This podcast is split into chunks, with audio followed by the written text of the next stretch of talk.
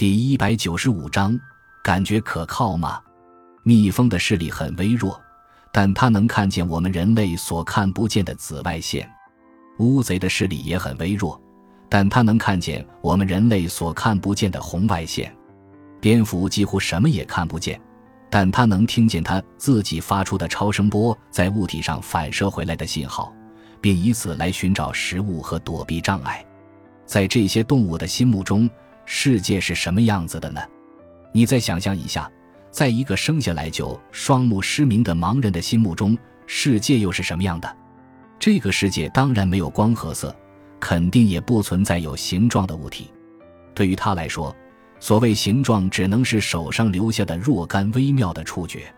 他凭听到的声音和触到的障碍来判断方位，因而他心目中的空间也只是由一些听觉印象和触觉印象组成的。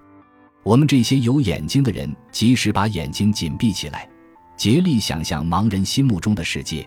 也极难完全排除视觉印象，我们实在难以想象一个没有形象的世界。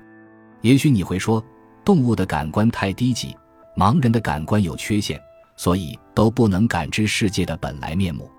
可是，我们这些感官齐全的正常人是可以做到这一点的。真的这样吗？你凭什么说我们的感官是齐全的呢？譬如说。如果我们的眼睛能分辨红外线和紫外线，我们就会看见更多的颜色。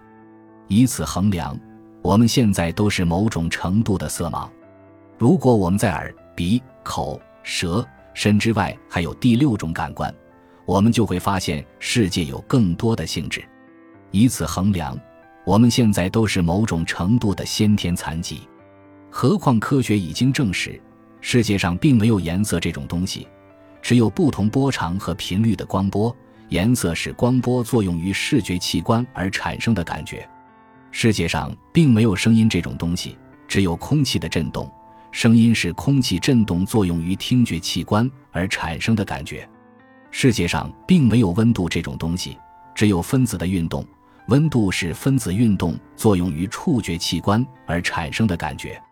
世界上并没有气味和味道这种东西。只有不同种类的分子，气味是某些种类的分子作用于嗅觉和味觉器官而产生的感觉。总之，那个有颜色、声音、温度、气味的世界，并不是世界的本来面目，它的存在是依赖于我们的感觉器官的。如果人类感觉器官有另一种构造，我们感知到的世界就会是另一种样子。也许你又会说，就算这样。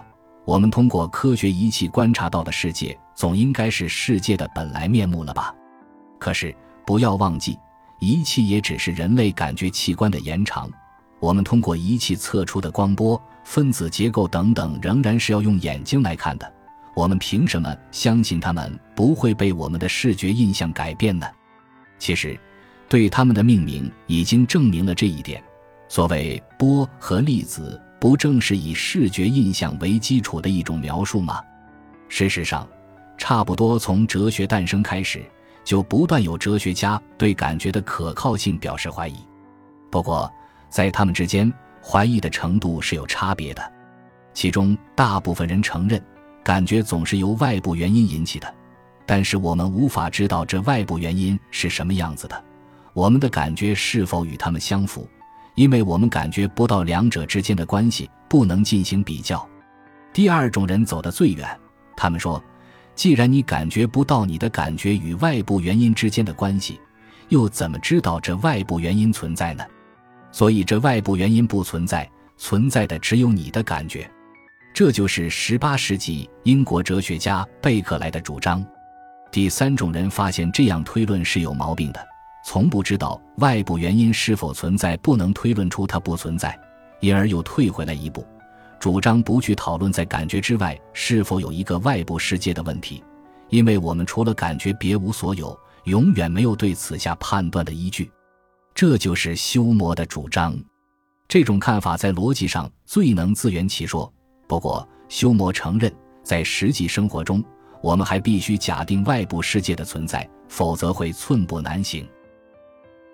感谢您的收听，本集已经播讲完毕。喜欢请订阅专辑，关注主播主页更多精彩内容等着你。